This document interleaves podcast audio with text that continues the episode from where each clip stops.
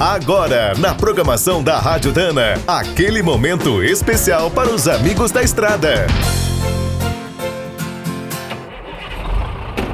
Está começando mais um minuto do caminhão. Fique por dentro das últimas notícias, histórias, dicas de manutenção e novas tecnologias.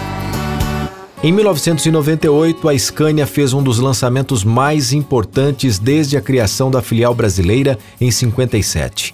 A nova Série 4 era revolucionária. Apresentados na Suécia entre 1995 e 96, os modelos impressionavam pelo estilo, potência, alta tecnologia e possibilidades de configuração. O design era assinado pelo estúdio italiano Bertone, famoso por criar os superesportivos da Lamborghini e o nosso cadete conversível. No Brasil, a Série 4 surpreendeu com a cabine feita em aço de alta resistência, novos motores com injeção eletrônica e suspensão a ar. Na fase de lançamento, as unidades de seis cilindros tinham de 260 a 420 cavalos.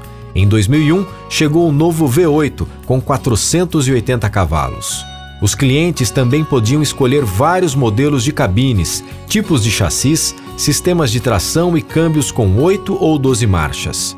Com a evolução da linha, surgiram outras novidades, como controle de tração, piloto automático, computador de bordo e a caixa automatizada.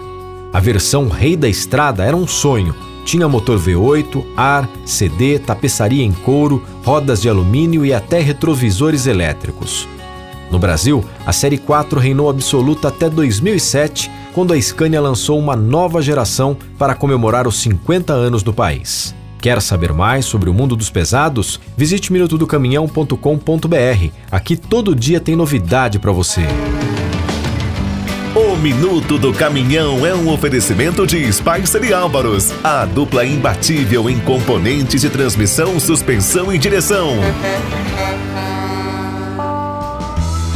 Quem é do trecho já sabe, para ficar bem informado, a Rádio Dana é sempre a melhor sintonia.